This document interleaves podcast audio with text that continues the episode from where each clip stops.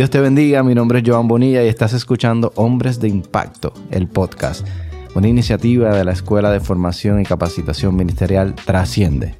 Bendecidos y bienvenidos a esta segunda temporada de Hombres de Impacto.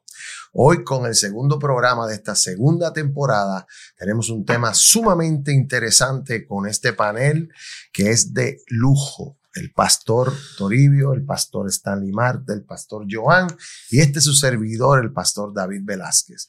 Hoy vamos a hablar, muchachos, de la madurez.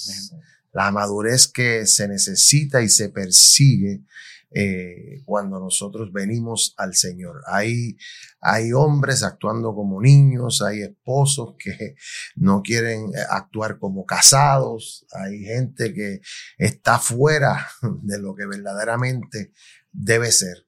Y fíjense que la Biblia no está exenta de modelos y de situaciones que nos pueden enseñar a alcanzar esta madurez. Por ejemplo, el apóstol Pablo dice, cuando yo era niño, hablaba como niño, pensaba como niño y razonaba, dice una versión, y juzgaba como niño. Y ese es el tema que tenemos sobre la mesa. Y yo quisiera empezar preguntándole al pastor uh, Robert que nos diga eh, algunas señales de inmadurez en los hombres. Porque primero tenemos que identificar el problema para que las personas se identifiquen y sepan. Porque, eh, perdone que diga esto, pero eh, eh, coloquial, pero es interesante. Y es que este padre llevó a su niño para que lo examinaran porque él notaba que era, se distraía y este tipo de cosas. Entonces, cuando le hicieron la evaluación, él leyó la evaluación y dijo, mire, de todo lo que está apuntado aquí, mi niño no tiene nada de esto, pero yo tengo toda esta cosa que está aquí. Entonces, es bueno entender que, ¿verdad? ¿Cuáles son los síntomas o cómo actuamos, ¿verdad? Inmaduramente. Díganos, Pastor Robert. Bien, para mí, al igual que, que el Pastor David, y sé que para mis hermanos, compañeros, el tema de la madurez en este caso la contraparte, la inmadurez y las señales que evidencian, es de mucha importancia porque un hombre maduro es capaz de cumplir sus roles efectivamente. Eh, viceversa, un hombre inmaduro es un hombre que no tiene capacidad para dirigir, porque ni su propia vida la sabe conducir. Eh, yo creo que una señal de un hombre inmaduro es que su cuerpo madura, pero su mente no. Excelente. Entonces uno le ve cuerpo de hombre, pero mente de muchacho. Así es. Y cuando hablamos de mente de muchacho, no nos estamos refiriendo a la parte tierna del niño, sino a un estado de irresponsabilidad, a un estado de desorganización, a un estado de mal manejo de las habilidades, los recursos que este hombre en sí mismo pueda tener. Pero el apóstol Pablo da tres señales claras acerca de la inmadurez. Cuando Pablo dice, cuando yo era, manda al pasado, una etapa que ya pasó, su inmadurez. Cuando yo era niño, primera señal, hablaba como niño. Segunda señal, pensaba como niño. Y tercera señal, juzgaba como niño. Entonces, la inmadurez provee un lenguaje, una manera de comunicar lo que yo hablo, cómo lo hablo.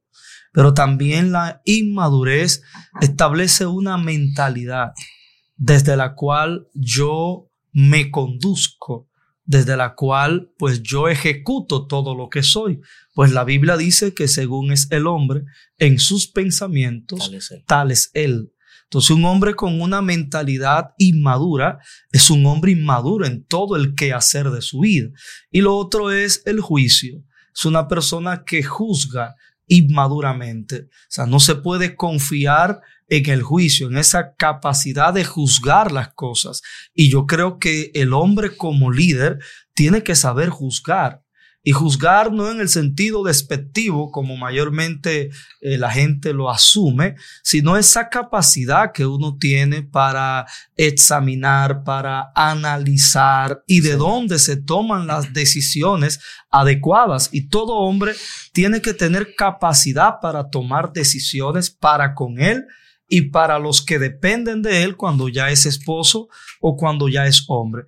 Hay un episodio bíblico eh, en el cual Pablo interviene con su labor paternal apostólica en la primera carta a los Corintios, capítulo 3, donde Pablo asocia la carnalidad con la inmadurez.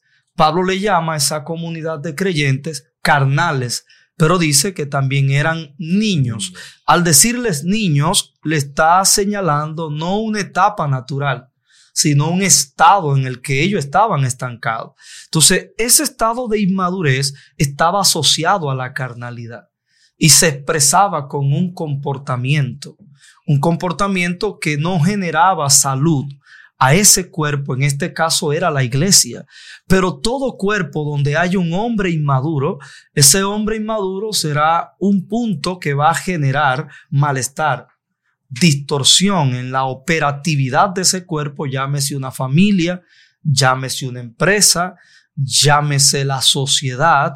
Yo creo que muchos de los comportamientos eh, cuestionables, dañinos que hoy tenemos, responden a hombres inmaduros. Y yo concluyo diciendo que debemos ser niños, dijo Pablo, en cuanto al corazón, en cuanto a la malicia, pero debemos ser adultos en cuanto a nuestra manera de pensar, a nuestra mentalidad. No seamos solo varones, debemos ser hombres. Wow, poderoso eso. Excelente. Stanley, ¿Algo que añadir a toda esa cátedra? eh, no, no, definitivamente magistral, muy buena explicación, el aporte de, de, nuestro querido pastor Robert. Pero con relación a esa parte, creo que eh, nuestra base fundamental, eh, la palabra del Señor, es la que nos aclara. Y creo que hizo mucho énfasis, sobre todo Pablo, como decía Robert en esa parte, y en cuanto a los Corintios, donde Pablo lograba relacionar la inmadurez con la carnalidad de ellos o, con la falta de espiritualidad de alguna manera, porque de hecho Pablo le dijo que en una ocasión yo quise hablarle a ustedes como, como espirituales, pero ustedes son, son carnales, y le explicó la razón por lo cual eran así. Uno decía yo soy de Pablo, otro de Apolo, otro de Cefas, pero también en la carta a los Efesios Pablo hace el énfasis en cuanto a dejarnos mover, eso también tiene que ver con, la parte espiritual relacionada con lo natural o lo carnal o las cosas que, que nos mueven fácilmente. Y él dijo, para que no seáis como niños fluctuantes. O sea, en ese sentido, ser un niño es ser inmaduro y ser movido fácilmente. O sea, ser movido fácilmente. Y él dice, para que no seáis como niños fluctuantes, dejados llevar por doquier. Entonces, él explica ahí la razón o cuáles son esos factores que nos mueven a nosotros. Eso es en el tema, en el tema espiritual o relacionando lo espiritual con lo natural. Pero hay una parte que, quiero leer, la carta a los hebreos, específicamente el capítulo 5, versículo 11 en adelante, dice, Acerca de esto tenemos mucho que decir y difícil de explicar por cuanto os habéis hecho tardos para oír. Porque debiendo ser ya maestros después de tanto tiempo, tenéis necesidad de que es de que se os enseñe y os vuelva a enseñar cuáles son los primeros rudimentos de la palabra de Dios. Y habéis llegado a ser tales que tenéis necesidad de leche y no de alimento sólido. Y todo aquel que participa de la leche es inexperto en la palabra de justicia porque es niño. Pero el, el, alimento sólido es para los que han alcanzado madurez. O sea, aquí está presentando un paralelismo en cuanto a aquel que ha alcanzado la madurez, que recibe el alimento sólido, y aquel que todavía es un niño, que todavía tiene necesidad de leche. Y es la leche espiritual que naturalmente recibe todo, todo creyente. En ese sentido, aplicarlo al hombre, ¿verdad? Al padre de familia, a las personas que tienen a su cargo eh, esposas e hijos y todo lo demás, creo que es importante poder comprender, como decía el pastor Robert, cuál es el rol que nosotros debemos desempeñar, porque a veces en nuestra función nos comportamos como inmaduros, o sea, nos comportamos como niños y eso hace que nosotros en nuestra responsabilidad quememos el examen y reprobemos ese examen. De tal manera que la Biblia en este sentido, al no asumir correctamente el tema de la palabra del Señor, adherirla a nuestras vidas, nos llama a nosotros inexpertos, inmaduros. Pero aquel que, ha, asumido con responsabilidad el rol que debe de desempeñar, la Biblia le llama alguien que recibe alimento sólido. Y yo creo que una persona madura es una persona que sabe cuándo tomar la decisión. Es una persona que sabe en qué momento debe hacer las cosas que le corresponden. Sabe lo que no debe de hacer. Y eso hace que esa persona tenga de alguna manera identidad en cuanto a la madurez y en cuanto a las cosas que le corresponden. Él sabe, reitero, lo que debe hacer y sabe lo que no debe hacer. Por tanto, funciona de manera madura y experta. Excelente. Pastor Joan. Bueno, después de escuchar esa, esas explicaciones tan profundas y tan acertadas, yo, mientras ustedes comunicaban eh, la importancia de la, de la madurez, puedo aplicarlo también al día a día del hombre, ¿no? Hay veces que somos el resultado de decisiones que tomamos a través de, la vida, a través de, las situaciones. Y muchas de esas, de esas situaciones que muchas veces atravesamos han sido consecuencias de nuestra inmadurez. O sea, la inmadurez siempre te va a pasar factura. El hecho de que tú no seas una persona madura eh, en tu casa te va a pasar factura. El hecho de que tú seas una persona inmadura con tus hijos va a tener una consecuencia. Entonces yo creo que el, el tema de nuestra madurez tiene que ser algo sumamente prioritario para nosotros como hombres, porque es que muchas veces estamos viendo cosas que no nos gusta, un resultado que no, no es agradable, pero cuando miramos atrás un poco decimos, bueno, es que fui muy inmaduro cuando reaccioné de esa manera, o fui muy inmaduro al decir tal cosa, o fui muy inmaduro a la hora de corregir a mis hijos. Entonces, todas esas cosas me pasaron una consecuencia que ahora digo, tengo que manejarla. Entonces, si voy a todos esos ejemplos que ustedes acaban de dar y toda la línea de lo que uno como hombre debe hacer, la importancia de la madurez en todas las áreas de nuestra vida, hay que ponerlo como una prioridad. Muchas veces nos enfocamos en la parte quizás estética o quizás en la parte económica. Nosotros los hombres que son los que nos toca la parte de proveer a nuestra casa, nos enfocamos en cómo ser eh, mejores proveedores, cómo traemos más dinero a la casa. Pero ¿qué tal si a eso le sumamos cómo yo me convierto en una persona madura? ¿Cómo yo me convierto en algo que realmente pueda bendecir a mi familia? Entonces, cuando tú ves en la palabra que te dicen, bueno, nosotros damos conforme a tu capacidad. Yo no puedo entregarle, por ejemplo, a un niño de 11 años un vehículo. ¿Por qué? Porque no tiene la madurez para manejarlo. Quizás sepa manejarlo. Una cosa es saber manejar un vehículo. Otra cosa es que tú tengas la madurez para manejar un vehículo en una carretera principal. Entonces esa es la diferencia entre reconocer, bueno, en esta área de mi vida yo no he sido lo suficientemente maduro para tomar las decisiones correctas que debo tomar. Y concluyo con esto, necesitas de mucha madurez para cortar esa relación que tú sabes que no, es correcta. Necesitas mucha madurez para ser un buen padre, necesitas madurez para ser un buen cristiano también y necesitas mucha madurez también para ser un hombre de bien, un hombre de Dios. Entonces, cuando vemos todas esas cosas decimos, wow, es un tema de construirnos día a día y la construcción de un hombre se da con la madurez. Así es. Excelente, excelente. Eso nos lleva a la segunda pregunta. La segunda pregunta es, ¿cómo? ¿Cómo logramos alcanzar ese estado de madurez que debemos perseguir? Porque eh, la Biblia dice, alcanzando la, la estatura del varón perfecto que es Cristo Jesús. También dice Pablo que lleguemos a la unidad perfecta. Dice en, en, una de las cartas, a, la carta a los Efesios. Por lo tanto, debemos perseguir. Cuando hablamos de madurez, la definición es algo o alguien que alcanza el pleno desarrollo de su potencial.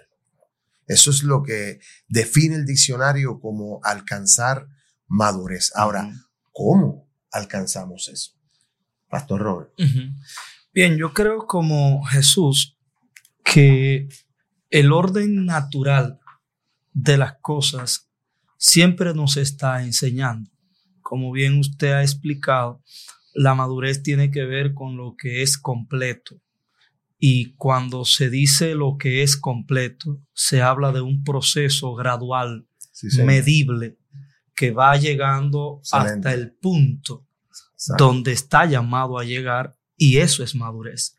Entonces, cuando miramos la madurez como un proceso y la ubicamos en el contexto de un individuo, un ser humano, un niño, está en un estado de inmadurez. Hay muchas cosas que aunque las tiene, no se ha formado en ellas, pero tiene el potencial para hacerlo. Sin embargo, no tiene madurez. Entonces hay una diferencia entre potencial, talento, habilidad, dones y madurez. Existen muchas personas que con potencial, con talentos, hoy en día están en posiciones.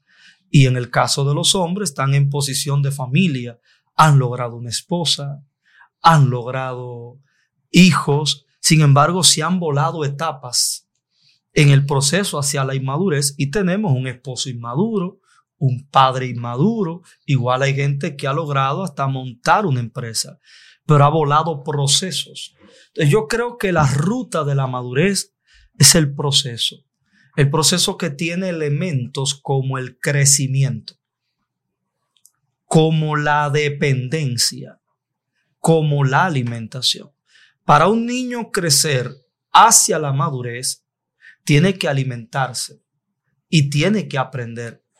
tiene que tener experiencias que le provean conocimiento. Cuando uno mira en el término de, de la naturaleza, los árboles, un fruto está llamado a llegar a un punto de madurez. Ah, ya se maduró el mango, pero el mango es mango. Pero el hecho de ser mango no quiere decir que tiene madurez. La madurez le da un color al mango, le da un sabor al mango. Las propiedades del mango que ya están en él llegan al punto de madurez, entonces sabe bueno. Y muchas frutas cuando maduran, entonces se independizan del árbol al que dependían. Es decir, que una manera clave es respetar las etapas del crecimiento. Eh, asumir el alimento que se necesita en cada etapa. Muchas personas quieren independizarse del proceso o de la etapa que les provee la madurez por el llamado que le hacen las habilidades, los talentos, el potencial y terminamos haciendo daño porque la madurez da capacidad de uno administrar lo que uno es y lo que uno tiene. Excelente. Eh, Stanley, yo quiero ampliar lo que el pastor la Robert, idea. la idea, porque te quiero preguntar, quizás te ponga en una posición difícil, pero mm. tire para adelante. Usted tiene todo el potencial para desarrollar. Pero ¿qué hacemos con personas que son ya adultas? Que yo diría que necesitan o regresar, una regresión para empezar a edificar ese proceso de madurez, porque si nos estamos dirigiendo a hombres que ya vivieron una vida eh, eh, fuera del Señor y ahora están en el Señor y son niños que estamos alimentando, por eso hacemos este tipo de, ¿verdad? De, de despliegue aquí tremendo y esta educación para formar a estas personas a cómo ellos pueden tejer nuevos pensamientos que los lleven a esa madurez, que puedan mirarse para adentro y ver qué, qué procesos brincaron, qué procesos no vivieron, que están actuando como están actuando y hasta dónde le permitimos al Señor que maneje nuestras emociones, nuestros pensamientos y que nos ayude a alcanzar esa madurez que muchas veces esposa quiere. Porque está científicamente probado que la mujer madura más, Más que el hombre. más que el hombre, más temprano. ¿Verdad? Mira las cosas de una perspectiva que el hombre a veces ni puede ver por ese Así lado. es, así es. La mujer está viendo un panorama tremendo. Entonces, la inmadurez a veces, tú no sabes lo que estás diciendo. Ujú. Aquí el bravo de la película soy yo, el que manda soy yo. Sí. Y entonces ahí hay un grado de inmadurez y de infantilismo, de no usar esa compañera idónea para que te ayude en el proceso que llamamos vida. Perdona que yo No, no, no hay problema. tira para adelante. Realmente creo que la parte clave, eh, una parte muy fundamental, es la parte que el pastor Robert acaba de explicar cuando habla acerca de las etapas. O sea, cuando volamos etapas, se quedan como huecos, vacíos, que todavía pues eh, no, no, no se han podido llenar. Y una cosa que me, me llama la atención y meditaba en esto a la hora de, de estudiar el tema, fue acerca de lo que Lucas expresó acerca de Cristo, cuando dijo que el niño crecía en estatura, crecía en sabiduría y crecía en gracia delante de Dios Y de los y de los hombres. Entonces, cuando nosotros vemos, por ejemplo, a Cristo, que es llevado al templo, ¿verdad? En aquella ocasión que él se le pierde, cuando lo van a buscar nuevamente, le preguntan que por qué, que, qué fue lo que ocurrió, que dónde estaba. Y él dijo, en los negocios de mi padre me es necesario estar. Según la Biblia, se registra que él tenía 12 años en esa etapa. Pero de los 12 años a los 30 que él aparece en escena, de 12 a 30 no se sabe más nada de él. O sea, hay muchas especulaciones, muchas cosas que pueden decirse, pero no se sabe nada de él. De alguna manera, algunos pudieran decir, bueno, pero ¿por qué si ya él entendía su rol y que él sabía que él estaba en la casa de su padre y que él podía ejercer una función, él podía ejercer el ministerio, que ya él podía, él hablaba con los doctores de la ley y todo lo demás, ¿por qué él no comienza a los 12? No comienza a los 12 porque precisamente esa etapa todavía necesitaba madurarla. Esa etapa de su ministerio, él necesitaba tener ese lapso de tiempo para luego llegar a la estatura de tal manera que a los 30 él no pudiera dañar el propósito, sino que pudiera realizarlo de la manera correcta Excelente. ese llamado, ese potencial a los 12 pudiera ser un peligro, como decía el pastor Joana ahorita. O sea, tú puedes ser una persona que, que quizás maneje el vehículo, pero tú no tienes quizás la licencia. ¿Mm? No tienes la licencia. Perdona que te interrumpa, pero has Ujú. dicho algo bien poderoso. Sí. Hablamos de que la madurez es cuando nosotros alcanzamos nuestro potencial. Sí, Jesús le lo reconoció claro. y toda persona sabe que está bien encaminada a la madurez Sí, cuando reconoce el potencial. claro que sí. Continúa. Reconoce el potencial y reconoce el momento. O sea, reconoce la etapa en la que se encuentra. Entonces, él crecía en estatura, crecía en sabiduría y crecía en gracia, pero todavía eso no se había manifestado. Eso tenía un tiempo, porque dice Eclesiastés que todo tiene su tiempo debajo del sol.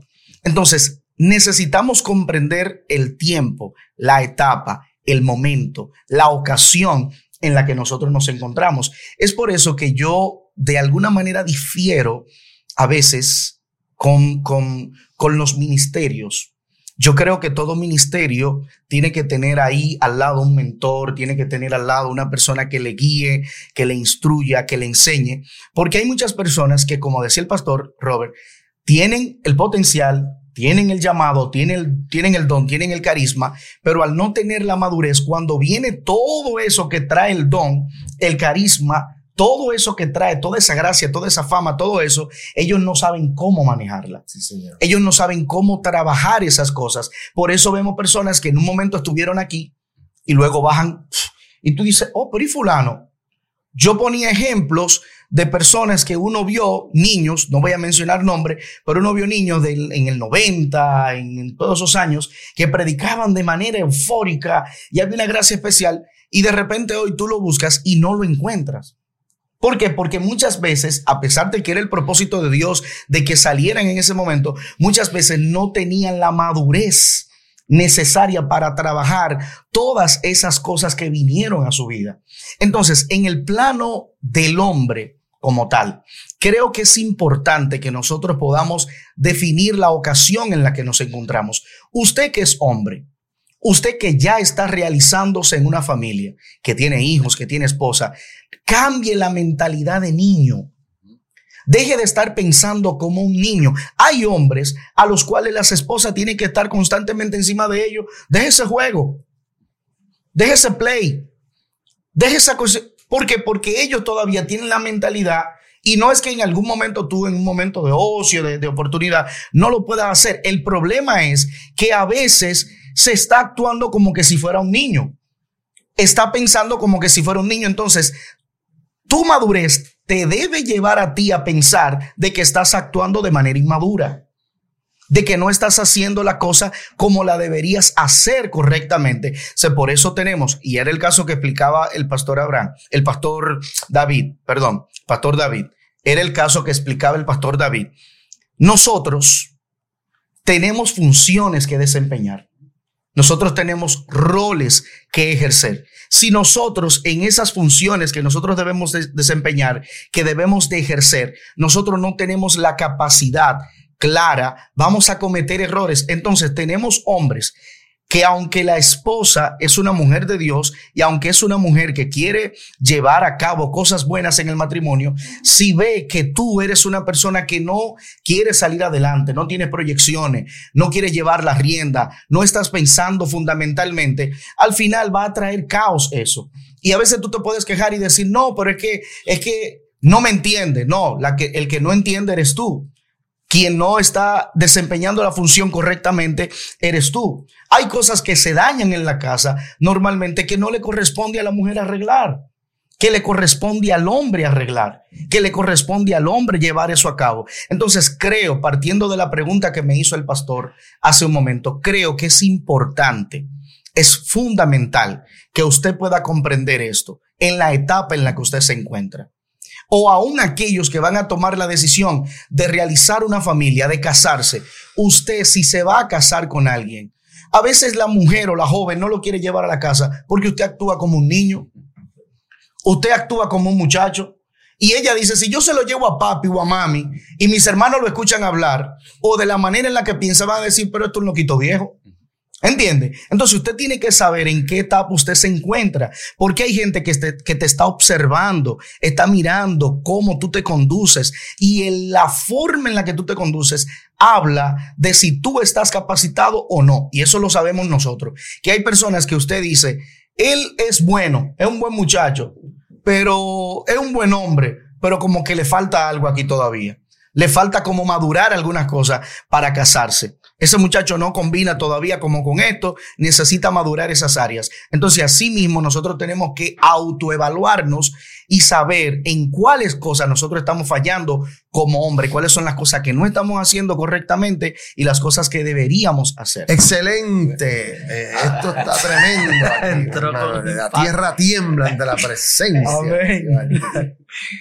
Bueno, Excelente, Stalin, excelente. Fíjense que él habló de un punto bien interesante sobre cómo nosotros en, en, una parte de inmadurez no podemos ejercer correctamente lo que se nos ha dado. Tú sabes que tú mencionaste Lucas y Lucas también menciona en el capítulo 15 que un joven le pide a su padre la herencia y como estaba inmaduro, la votó. Malgastó, todo. malgastó todo lo que se le dio. Y eso es, eso es algo que ocurre. Y fíjate que eso es sumamente importante porque aquí está hablando de un padre y de un hijo. O sea, aquí le está hablando a la iglesia. Está hablando de gente en la iglesia. Sí. Que sabe que el padre tiene cosas para darte. Que tú tienes una herencia. Que hay un potencial en ti. Pero cuando tú te adelantas a destiempo, a destiempo, votaste todo lo que... lo Cuando se vuela las etapas. Exactamente. Entonces eso, eso es sumamente importante. Ahora bien, a esta última pregunta, yo quiero el valiente que se lance, a- porque el pastor Joan no ha hablado, pero él va a hablar. Y cuando él habla hay autoridad. Pero si él quiere también la puede contestar. Pero mira, dice aquí, ¿cuál es la cualidad fundamental o más importante de un hombre maduro según La Biblia. la Biblia. Aquí se da un ejemplo sobre la mesa bien violento que fue el de Pablo cuando yo era niño. Y, y allí nos dieron cátedra que Pablo reconoce que esa era una etapa pasada, Exacto. ¿verdad? Yo era niño, yo hablaba, pensaba y Juzgaba. Ahora, la Biblia también nos dice que alcancemos la madurez del varón perfecto que es Cristo Jesús. Y a Cristo lo ponen en una posición cuando le traen una mujer en pleno acto del adulterio. Y ahí vemos lo inverso, cómo Jesús actuó como maduro. Porque el problema es que nosotros, este, dice, dice, dice el, el proverbista, dice, ¿has visto un hombre ligero en sus palabras? Más esperanza hay del necio que de él. Sí. Wow. Tú sabes, esto es interesante porque cuando tú te apresuras a hablar sin pensar, sin razonar, sin juzgar, sin mirar todo el espectro, tú actúas inmaduramente. Fíjate que cuando Jesús le trae en este caso, ¿qué hace Jesús? Jesús razona, Piensa. piensa. Y segundo, actúa. Y lo último que hace es que habla. Porque dice él que inclinándose, primero pensó, hizo el caso, razonó, juzgó, se dio cuenta de lo que había detrás. Luego actuó en misericordia, se bajó hasta donde habían tirado la mujer. O sea, el Señor tiene esa capacidad de bajarse hasta donde nosotros. Y luego fue que habló y dijo, ¿dónde están los que te acusan? Por lo tanto, un hombre maduro, según la Biblia, es uno que no se apresura a hablar, que primero razona, Así es. piensa y luego habla. Y lo que habla es bálsamo divino. Es dirigido por el Espíritu para traer corrección, Amén. para traer enseñanza, para traer sanidad y para mostrar el amor y la misericordia. ¿Alguien quiere seguir en este tema? Según la Biblia. Vamos a darle. Yo creo que el mismo texto que eh, el hermano David ha señalado nos da una cualidad esencial de la madurez o del hombre maduro. Y es cuando Pablo dice, cuando yo era niño hablaba, pensaba y juzgaba como niño. Luego dice, más Ahora. cuando fui hombre, dejé lo que era de niño. Entonces, para mí, la cualidad más relevante de un hombre maduro a la luz de la Biblia es que asume el compromiso que implica la madurez. ¿Por qué? Deja lo que es de inmaduro, lo que es de niño, para asumir, porque esa es la idea de dejar, Exacto. es ahora agarrar y asumir lo que me corresponde. ¿El qué? Ser hombre. O sea, aquí asocia la hombría a la madurez, porque dice más, cuando fui hombre, dejé lo que era de niño. No hay forma de ser hombre y seguir actuando como muchacho. Wow. Sería un muchacho en cuerpo de hombre. Sí, señor. Entonces, en ese sentido, lo que se espera de una persona madura es que asuma sus compromisos. Así es. Si ya en casa nosotros tenemos un niño o un hijo, una hija que entró a la mayoría de edad, 18, 20 años, ya uno espera que asuma responsabilidades, que trabaje, Sí, que empiece a cubrir sus gastos, Tenga metas. que colabore en la casa, que tenga sus proyectos, porque si sigue de mantenido en la casa, entonces, ¿qué se espera de un hombre maduro? Que asuma su compromiso, Claro que sí. que mantenga, que provea para los suyos, que sea un modelo a sus hijos. O sea, un hombre maduro tiene que arreglar su habitación, Pues no puede estar como el mismo muchacho que la mamá tenía que darle sus nargadas para que arregle la cama. Tenían que estar arreglándole la cama y O sea, un hombre maduro no deja la ropa interior en el baño de que se te quedó aquí la ropa interior. No, no, un hombre maduro atiende sus roles. Entonces, para mí, esa es la, la cualidad esencial. Te cierra este No, yo creo que la, la cualidad más, más importante es que nosotros estemos sometidos a Cristo. Porque cuando tú estás sometido a Cristo, tú puedes eh, ser un buen padre, puedes ser un buen hijo, puedes ser un buen esposo. Y realmente eso es lo único que te va a poder dar realmente la madurez para tú manejar todo lo que Dios te va a entregar. Y en esa misma dirección, ustedes hablaban de, la, de las etapas. Eh, ahora le voy a hablar a los jóvenes que se casan muy jóvenes y de momento dicen, no, no puedo ir para la casa ahora porque voy a ir a jugar eh, basquetbol con los muchachos y voy a hacer... Eso era una etapa. Exacto. En la que tú podías eh, hacer eso quizás todos los días de la semana. Pero ya cuando tú eres un hombre casado, usted tiene que atender a su mujer. Claro. O sea, usted no puede estar pensando como un muchacho de que quiere ir aquí, que quiere ir a comer allá con los muchachos. No, no, ya usted esa etapa la pasó. Y ser un hombre maduro, es decir, ya esa etapa de mi vida ya pasó. Yo puedo ir con ustedes de vez en cuando, pero realmente yo tengo un compromiso ahora. O sea, yo soy un hombre casado. Ya, ya yo requiero otras cosas y ya no puedo estar con todo ese canto del tiempo. Entonces yo creo ya que yo dejé ya eso. yo dejé eso porque ahora estoy formando una familia. Entonces yo, yo los escucho a veces, eh, jóvenes que tengo eh, cerca, que son recién casados, wow, que mi mujer siempre estaba molestándome, que no me deja, hermano, pero es que es porque tú tienes que estar en tu casa, Exacto. que tú tienes que atender a tu mujer, tú no puedes estar pendiente, que si el play, que si... Asumir la Asumir responsabilidad y ser de hombre. maduro, de hombre. Ser hombre. Exacto. Yo creo- que dice ahí. Yo creo, por ejemplo, que esa etapa es muy bonita, la etapa de, de- de la soltería, pero cuando ya tú pasas a un plano de estar casado, ya tú tienes que pensar no solamente en ti, Ujú. tú tienes que pensar en esa persona también. Ejemplo, yo salgo a ministrar o salgo a hacer algo, e inmediatamente yo voy para mi casa, yo llamo a mi esposa, le pregunto, ¿cenaste, mi amor?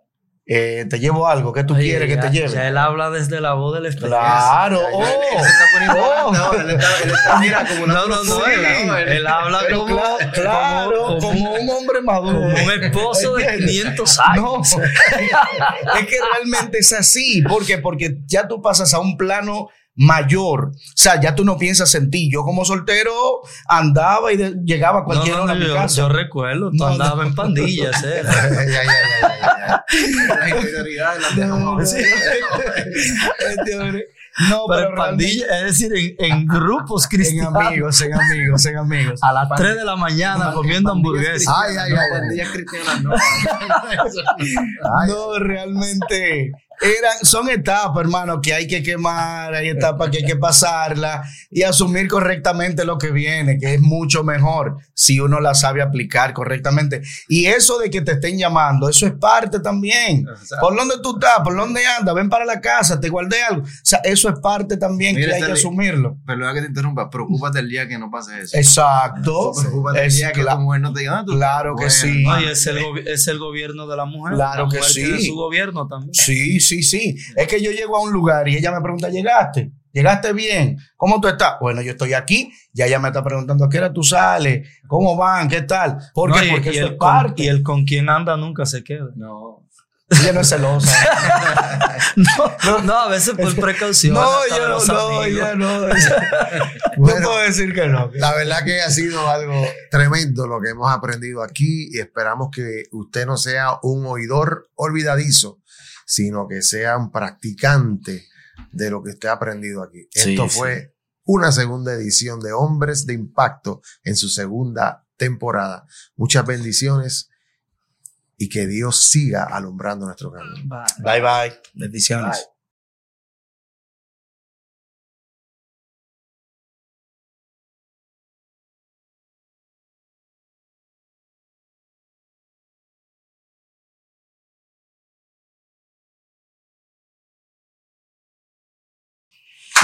No, pero bien.